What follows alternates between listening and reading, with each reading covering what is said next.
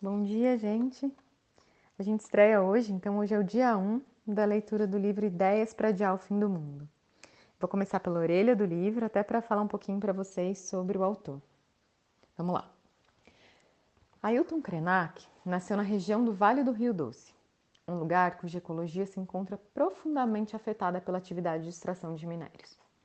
Neste livro, o líder indígena critica a ideia de humanidade como algo separado da natureza de uma humanidade que não reconhece que aquele rio que está em coma é também o nosso avô. Para o autor, essa premissa está na origem do desastre socioambiental da nossa era, o antropoceno.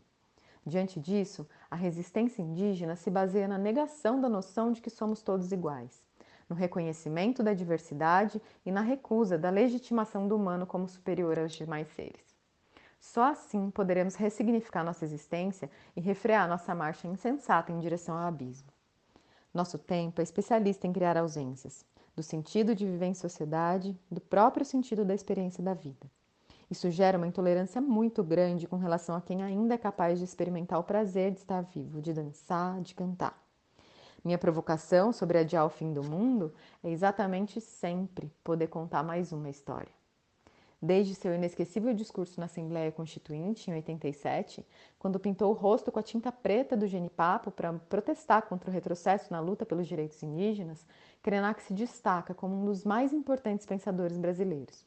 Ouvi-lo é mais urgente do que nunca. Ideias para Adiar o Fim do Mundo é a adaptação de duas palestras e uma entrevista realizadas em Portugal entre 2017 e 2019. Espero que gostem. Até amanhã.